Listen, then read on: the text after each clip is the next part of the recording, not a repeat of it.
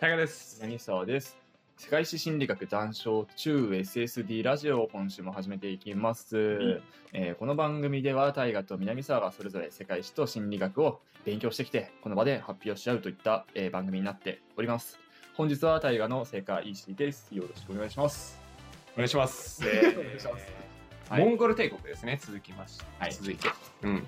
で、前回何話したかっていうと、えーまあ、チンギス・ハンという人物が誕生するまでですね。うん。うん。最初はチンギス・ハンとテムジンっていう名前だったけど、いろいろ苦渋をなめつつね、うんあの、モンゴルの両、えー部族っていうのを統一していって、最後は、まあ、クリル隊っていう大集会を開いてね、全遊牧民の、えー、藩、まあ、王ですね。うんで、チンギス・ハンという称号を、えー手にしたといったところまで話したかなと思っておりまして、うんまあ、今回話すところっていうのは、そのチンギス・ハンが統一した後、チンギス・ハンがどのように行動していったのかといったところをね、話していこうかなというふうに思っております。はい。で、えっ、と、前どっかで話したと思うんだけど、まずチンギス・ハンのハンですね。うんうんううんん。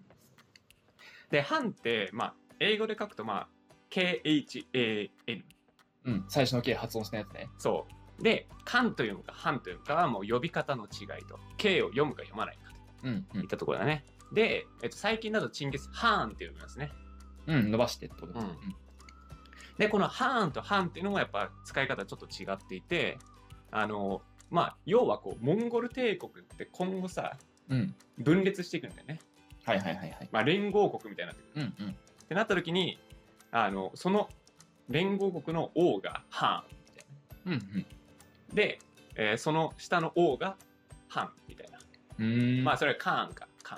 はいはいはい。っていう感じになるんだけど、えーまあ、会社で言うと会長と社長みたいなね、うんうん。感じじゃないですかね。うん。はい。で、この時っていうのはモンゴモンゴル帝国で分裂してないんで、チンギス・ハンなんですけど、うん今なんでチンギス・ハーンって呼ばれるかっていうと、まあ今後ハン、ハーンっていうものが主流になってきた中で、まあ総主、一番最初の創立者のチンギス・ハンがハーンなわけ、あ、ハンなわけないんですよね。はいはいはいはい。だから、最近だともう、うんまあ後々ハーンって呼ばれるようんうん。っていうのね。うん。まあ最初だ、分裂してないけど、えーチンギス・ハーンだよねとうん。いうふうに言われてるといった感じですと。はいはい。で、えーチンギスはどっから来たのっていうね、うんチンギス・ハンね。えーっていうのは、えーこの頃のこのモンゴルの土着信仰ですね、まあ、シャーマニズムのあの最高神の光のえー神っていうのが、まあ、チンギスって言われていて、はいはい。まあ、最高神でチンギスでハンっていうのがついてるといった名前になっております。うんうんうん。で、チンギス・ハンになりまして、まあ、どうなっていったかというと、えーちょっと戻すとね、1206年にチンギス・ハンってなったんだけど、うんその前からもう侵略戦争みたいなのをやっていて、あのクリル隊のえー開催時にすでにこう聖火との戦いっていうのをやってるんですよね。うんうんで、えっと、この聖火との戦いの時に、まあ、ちょっと失敗はするんですよね、チンギス・さん。はい。なんでかっていうと、今までモンゴルとの戦いだったじゃないですか、モンゴル部族間というか、うんうん部族間だけど、平地だったんですよ。平地の争い。はいで、急にじゃあ今後聖火とか金とかと戦うってなった時に、基本的に何が起こってくるかっていうと、甲状戦なんですよね。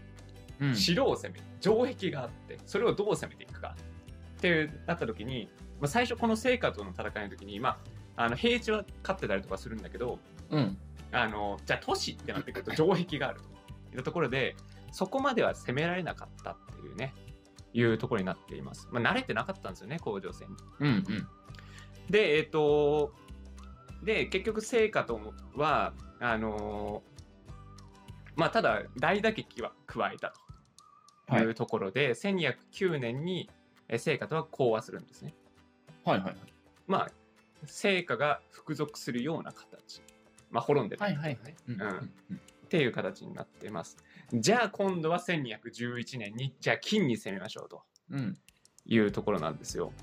うんで、ここで聖火との戦いでのこう反省ですね、を生かしたりだとか、えーモンゴル帝国お得意の略奪行為っていうのをね、うん。ふんだんにやるわけですよ。だから甲状腺における兵器であるとかっていうのを、あその敵から盗んで使っていくと。はいはい。いうふうなことを行っていってあの甲状腺においてもあの勝てるようになっていって次第に都市を落とせるようになってきているんですね。うんうんで金とのこの戦いにおいて、えーかなり苛烈だったと言われていて、えーその、えー証拠となる感じがもう金の人口って5000万人ぐらいいたんですよ。はいはい。金って今もう一番強いというか、うん中国の上の方を取ってるし朝鮮の上の方も取ってるみたいなね、うんいう状況の中で5000万人いたんだけど最終的には1000 1000万人以下まで、うん。4000万人ぐらい殺されてると。はいはいはい。まあ、殺されたりは自分の国にあの、えーの民族にしたりだとかっていう風になってますと。でそうなってきた時に金っていうのはまあ講和を申し込むんですね、うんまた。うんうんでこれもあのもともとは金とモンゴルってこうもあのーチンギスハンって親金派だったわけなんでうんうん。その略あの侵略まで考えてなかったんですよね。うん。この時も。チンギスハン。だから講和を、まあ、受け入れたんだけれども、うんその後すぐ金の皇帝っていうのが南下しちゃうんですよ。逃げちゃうんですね。はいはいはい。あのそれこそ海邦っていうねもともと北宋の都市だったところまで、えーかなり逃げて真ん中の中国の真ん中の方まで逃げちゃうんですよ。はい。うん、ってなった時にチンギスハン激怒するんですね迷惑違反だと。うんでまあ皇帝だけだったらいいんだけど民衆までみんな南に逃げちゃうみたいなうんうん。移民しちゃうみたいなこれ許せんってことでぶっ潰しにかかるというところであのー今で言うと中国の北京ぐらいまで落としてですねうんうん。北の方ですね、えー北京まで落としてあのあとはよろしくって言って、うんあの部下の将軍に任せて よし俺は別のとこ行くぞって言ってねはいはい。大打撃を加えつつ金を完全にみ滅亡させずに他のとこに行くという行動に、えー取っていくんですよ。うん。でまあ今後の金でいうと金王朝っていうのは、まあ、チンギス・ハンの時代には結局持ちこたえるんですよね。はいはい。ただ2代目のオゴタイの時代に、えー完全に滅ぼされるといった結果になっていますと。はい、で、えっと、じゃあ次にどこ行きますか？といったところで次に目を向けたのが、あのー清涼っていうねうんうん。西の方、えーの方のさらに西、はい。うん、カスピ海ぐらい、はいはいはい。めっちゃ西なんだ。うん、のところにまあこれも聞きなじみないかもしれないけどホラズムシャー朝っていうね、うんホラズム王国って呼ばれるものがあって、まあ、この頃イスラムにおける結構でかい国なんですよね、そう。ここに、えー攻めていくんですよ、うん。でこれも原因としては、まあ、ここを攻めに行こうっていう考えてたわけじゃなくて、うん。あの交易をまずしたかったとチンギスさんとしては、西の方とねこう交易したいからうん。死者を向けてたりとかするんだけど、はいその人が殺されちゃうんですよね。うんうん。ホラズム側に。はい。だからそこで怒っていくとはいはいはい。いう行動に取るんですよね。うん、で、えっ、と、で、えっ、と、そこで攻めていって、もうこれまたね、もうボコボコに徹底的に破壊するんですよ。これもね、かなりあの厳しい攻めをしたというふうに言われていて、あの大軍を差し向けて、まあ、服属する意思を、まあ、降伏した都市に関しては、まあ、そのままにしたんだけど、うん。あの抵抗したところに関しては徹底的に破壊をしたりだとか、うんえーしたというふうに、えー言われています。うん、うん。で、えっと、そこからですね、まあ、ホラズム、まあ、カスピ海のあたりまで行ったじゃないですか。うんそこからあの下の方にも行きます。あのインドの西北あたりとかにはいはいはい。あとはその上南ロシアあたりまではいはいはい。ちょっかいをこうかけていってうん。で、えっ、と、まあ、インドに行ったあたりで、まあ、アレアレクサンドロスと一緒ですね。帰りたいなと。うんうんいろいろね、部隊からも言われつつ、うんモンゴル高原に帰っていくっうん。うんうん。ていう行動をとるんですね。うん、で、その後、えー、まあ、成果と講和したじゃないですか。うんただ、あのー西に攻めていった時に、成果ついてこいと。お前も軍を立ち向けろって言ったんだけど、うん嫌だと。成果抵抗するんですね。で、その後、その成果と金でちょっとモンゴルを潰そうぜみたいな計画があったの分かっちゃったんで、はいはいはい。成果ぶっ潰さなきゃいかんとうん。いうところで、えー最後成果に大軍を向けてチンギス・ハンをボコボコに、えーしましたと。うん。で壊滅状態にしてまああの成果を滅亡させるんだけどその陣中の中で、まあ、調子が悪くなって軍を引き上げてえモンゴルに帰還する途中でチンギス・ハンっていうのは亡くなると。うん。うん。でこれが1227年で大体65歳ぐらはいいの時になっています。うん、で、えっとまあ、ついでに言うとあのさっき言ったこうモンゴル帝国の西ですね、まあ、西涼うんのあたりっていうのも、あのついでにあのラズムに行くついでに うんはいここら辺もね難しいんだけどうんあの西涼自体は先にこうナイマン王国っていうのに敗れてるんですよね。うん。うん。ナイマンっていうのはもともとこうモンゴル部族だったんだけどそのチンギス・ハンに追いやられるように西に追いやられて清涼清涼を滅亡させた後にモンゴルに潰されるうん。うん。うんというところもあって、えーそこの清涼の部分っていうのも、えー潰されておりますとうん。いったところで、えーじゃあチンギス・ハン亡くなって今どういう領土になってますかとうん。いう話なんだけど、えーまあ金は潰されてないけどほぼほぼあ中国の北側は得てますとうん。いう段階ですね。で、えっと、まあモンゴル高原は、えーそうだし南ロシアうん。あたりも、えー手に入れてますと。で、インドもあの手手に入れてないんだけど、まあ西北あたりは手に入れてます。うん。うん。で、カスピ海あたり、まあ、今で言うとイラ,、えーイランとか、うん。そこら辺ですね、そこら辺も得てますというところで、大体カスピ海から左、大体全部モンゴル帝国っていうはいはいはい。形に今なってると。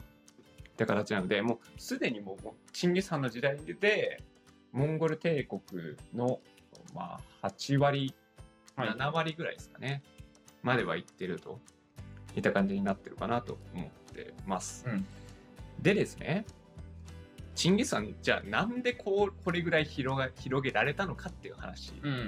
うん。うん今もうザザッとね、簡単に言いましたけど、うん。やばくないみたいな。まあこんなに広げられたまあまあそうえーじゃあなんでかっていう話なんだけど、まあ、一つの強さは圧倒的な武勇がありますと。うん。うんえーまあもともと騎馬遊牧民族って強いじゃないですかって話は今までね、まあまあ。牧民族でも話してた、うん。えー話なんだけど。チンギス・ハンの時代に何が違うかっていうと圧倒的な統統率統率力の制度を作ったっていうのがあって、はい。今まで北方民族って好きなだけやれと。うん。俺が行ったらみんなついてこい、うん。みたいな感じだったんだけどあの先行制っていうものを作ってですね。まあいわゆるあの中国とかでなんかいろんなところで言うと千人帳とかうん。百人帳とか十人帳みたいなものを作ったんだよね。うんで今までプラスであのそそういうのって部族間部族単位でこう行われていたはいはい。あったとしてもお前部族で攻めろとかうんうん。ただそれそうじゃダメだと民族を超えた組織を作るんだとうんいったところであの優秀なやつをこう千人長にしたりだとかうん。してあのもう部族をごっちゃごちゃにするんだよね、だからその血のつながりっていうのをまず取っ払った上で、うん。あの組織を作っていって中央集権体制っていうのを作ったと。うん。でちゃんとした国になりました。とうん。いった感じだよね、うん、っていうのが一つ。であとはまあよく言うあの人の目利きっすね、まあ、優秀な部下いましたよと。うんうん。うんあのーこのチンゲスさんで有名な部下でいうと四区四春って呼ばれていて、はい。うん。まあ、四区ってのは四と犬。犬の難しい字あるじゃない？うんうんで四区で四春ってのが、えー、4にまあなんだろうな。馬でよく使う春春馬とか。はいはいはいまあ四区四春で、えーとまあ、四区ってのが素晴らしいこう戦闘器量な将軍みたいな、うん。で四春ってのがあのチンギス・ハンの護衛部隊みたいなね、うん。うん。みたいな将軍が、まあ、4、4いたと。まあ、8人いましたよと。いうのも結構有名ですと。で、えっと、最後にですね、あの、チンギスさんの強みで言うと、えー牙と情報の伝達のスピードなんですよね。で、えっと、この頃ってモンゴル帝国、うん、すごいでかくなってるじゃない、東西に。うん。っていうのがある中で移動をすごい機動力を持ってやんなきゃいけないっていうのがあるからあのチンギス・ハンの部隊はですねこう戦う時に1人に対して34頭の馬を与えたと言われていてはい。まあ馬でも疲れるじゃない、うん。うん、疲れるからもう疲れたら乗り換える疲れたら乗り換えるみたいなことができるようなことを、えー戦時中にも行っていてはい。あの通常ではありえないぐらいの機動力を戦時中で持っていたとうん。って言われてますね、まあ、だから機動力戦時中の機動力っていうのが爆上がりしたとはいはい。いうのが一つと、まあ、あとはですね情報スピードとかだとあのモンゴル帝国東西長くてそこをぶち抜く交易路っていうのをまた作ってるんですね、はいはい。そこもがっちり整備していてそこの20キロから30キロぐらいごとにうーん駅みたいなのを作るんですよ、うん宿舎みたいなやつを、はいはい。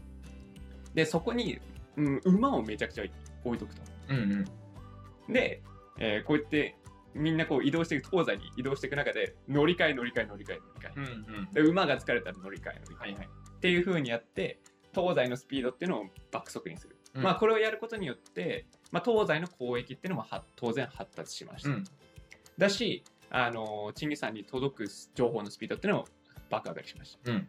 でなおかつその馬の中でもめちゃくちゃ関飛ばみたいな速いやつもいれば、あの遅い馬もいるじゃない、うん。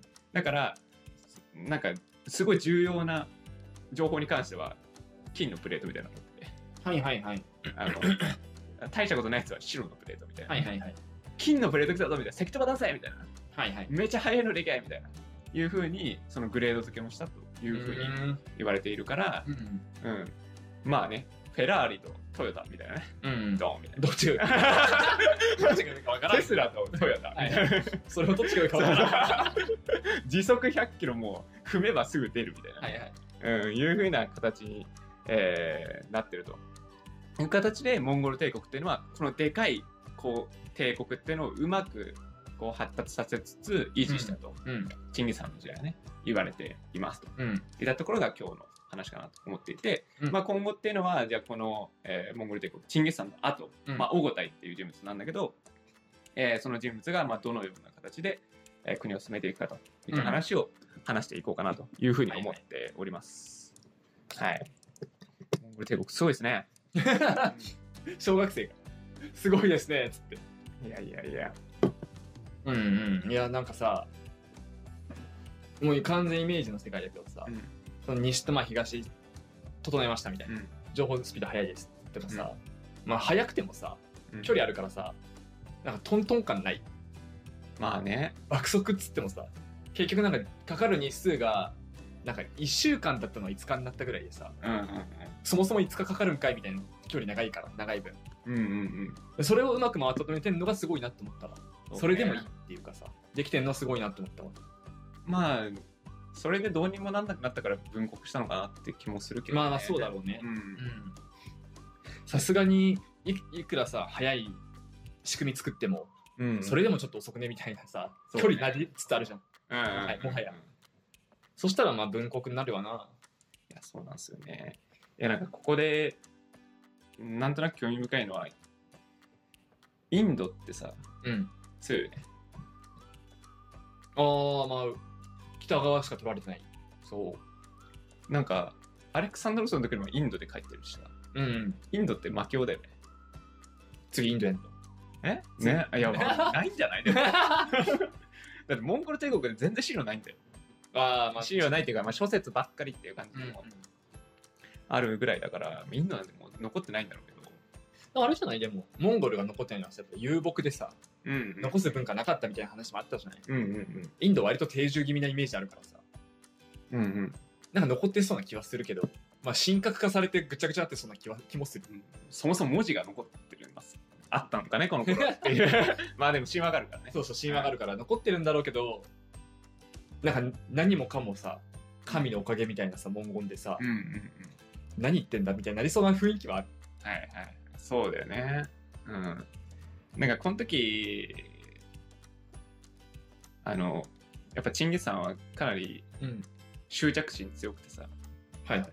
まあなんかアアホみたいにインド行ったわけじゃなくて、うんあの、ホラズム王国の皇帝は殺せたんだけど、うん。その息子がインドに逃げたんだよね。うん。下の方に。その時にもう、インド攻めるぞっつってうんそのそのまま追いかけていったみたいなねはいはいはいうん、なんかジェラール・ウディーンみたいなこう人がまあその息子だった。はいはい。逃げてそこまで追いかけて。でもこのジェラル・ウディーンはしなかったんだよね。うんうん。また亡命してこう戻ってレジスタンスを作るみたいなね。はいはいはい。だからこれは結構なそのイスラム系のところだとこのジェラル・ウディーンみたいな人はもうあの神格化されて、はい。まあ、英雄視されてるみたいなね。うん。うん、こともね、あるらしいですよね。あとはね、あの、チンギス・ハン、なんか最初の方結構いたと思うんだけど、うんあの侵略思想ってあんまなかった説だね、うんうんうんそもそも。なんか理由があって言ったりだとかして、まあ略奪、もともとのさ、略奪だったじゃん。うん略奪、略奪。思想だっただけっていうのまずね。はいはいはいでなんかこう言われてるのはあの金とかを攻めた時にえ金のこう頭いい人、まあ、宰相とかいるわけその人を仲間に入れた後、うん。領土を広げていったっていう話だからうん。いやまあ優秀な文官っていうのがねなんかもう耳打ちじゃないけどうんうん侵略っていうものがありましてみたいな。領土増やせますぜみたいなことを言ってこう広げていったんじゃないかなっていうふうに言われてます、うん。だから最初だからそういう思想自体はなかった。うんうん可能性が高いです。はいはい。まあ、だから最初はもう納金で攻めて略奪してウェイみたいなうん。感じだったのかなって言われてるのと、まああとは、なんだろうね、まあ、なんで強くありたかったのかわかんないけど、うん。あの、やっぱモンゴル平原とかあそこら辺っていうのは鉄がなかったっていう、うんまあイメージあるわなだから結構鉄を探す戦いだったっていうことも言われてて、まあそもそもなんでそんな武器を作りたいかっていうのはわかんないけれども、そうそうそうだよ 鉄欲するみたいないるいる鉄男のあれじゃない？男のロマンかみたいな。強くありたいみたいな、ね、モンゴルみんなあったと思うんだけど。だからその鉄っていうのをもういろんなところに取りに行って自分たちで武器を作るっていうね、うん。いうところで、まあ、富国強兵みたいな感じじゃないけど、うんやっていったっていうふうにも言われてる、ううん。んでまあ根本とかわかんないけどねうんなんかもうこれ前も言ったけどさなんか必要だから侵略した感ないから本当にサイコパス感あるわ。うん。もうね。うちの民衆が苦しんでるからまあ他から取ってくるしかないとかさうん。そういう逼迫した感じもないからさなんかすげえたただただ怖いよね。そうね。欲望のままにさ なんか暴れ散らかしてるみたいな印象あるわね ほんまやね。もうちょいさ戦うさ大義名分あってくれよっていう本当にだからね金攻めた時の迷惑違反だったかどうかわかんないもんね。言うてるだけかもしれない腹の虫が収まらない 怒りやすぎだろこいつと チンギスめっちゃキレるやん。もうそりゃねいきなりホラズムのとこに死者を送って殺されないわけないよな。うん。それも怒っちゃうわけだからね。最初の攻撃ってでもどうやんだろうね逆に。そうやってなんか急に仕向けても殺されちゃうんだったらさ。うん最初にその未開の地とのやり取りってどうすんだろうね。ね。だからなんか喋れる人がことも違うわけじゃん。当然。うん。やっぱいたんだろうね。通訳みたいな、誰が強くすんだろうそれ。でその人も殺されるってんだろうからね、最初の攻撃ってだから難しいよね。殺されんの上等でいくしかないもんね。死者ね。だペリーみたいなうんそうそうそう。存在ね。ペリーの人にも、まあ、通訳いたんだろうからね。ペリーとかさうん。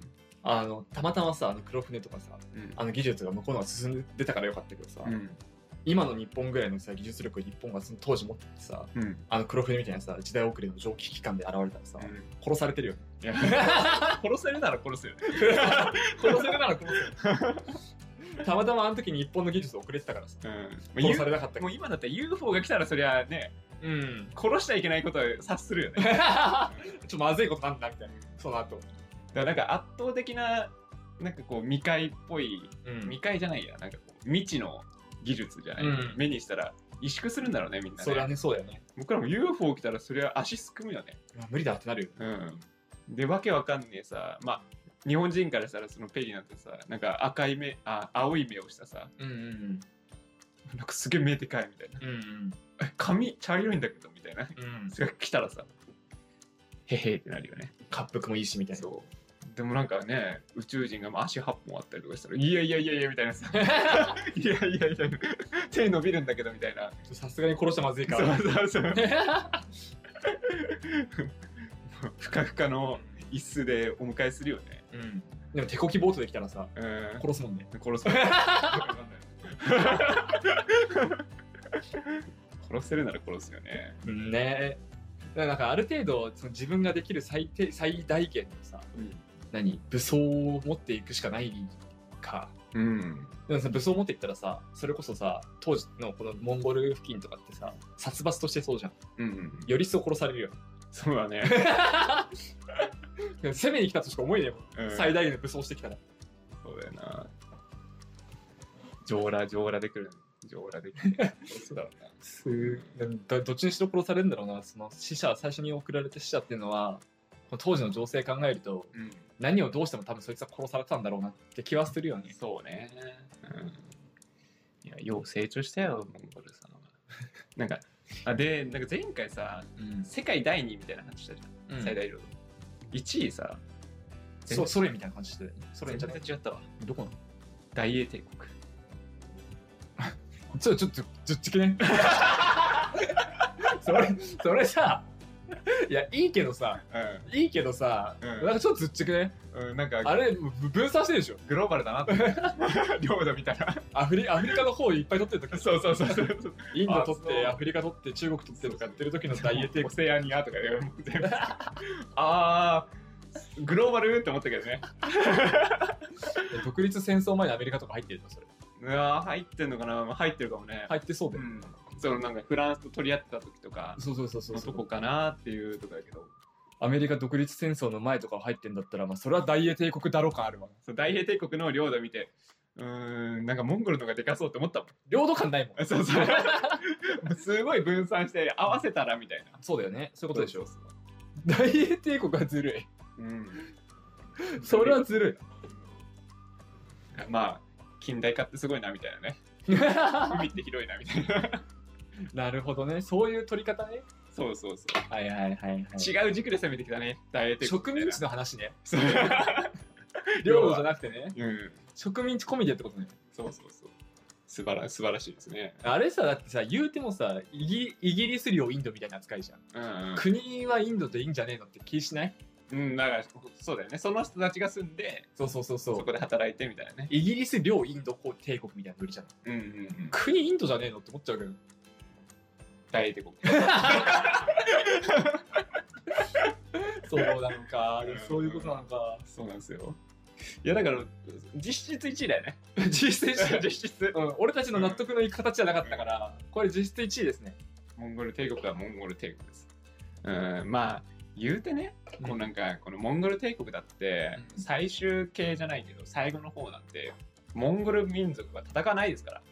うんうんうん。だからそれはどうなんだっていう話じゃないですか。ほぼほぼそそこら辺あの戦略していた民族たちが他国に向けて攻撃してるってことを考えると、うん。大それも別に中国なんじゃないのみたいなね。はいはい。まあ分国してるってのもあるしね。うん、そうそうそうそしたらモンゴルって言えんのみたいなとこも同じだわ。そんなこと言ったらもう、どうですか？やっぱりロシアですか？やっぱそれんじゃない うん、そうだよね。うん。土地だけ広い。そうそうそう。そしたらやっぱそれんじゃない まあ、そういう風にしかできないよね。はいはい。そそれでも2位なんだねって思ったわ。あその植民地とか入れるんだったらさ、うんフランス、スペイン強そうじゃないって思った。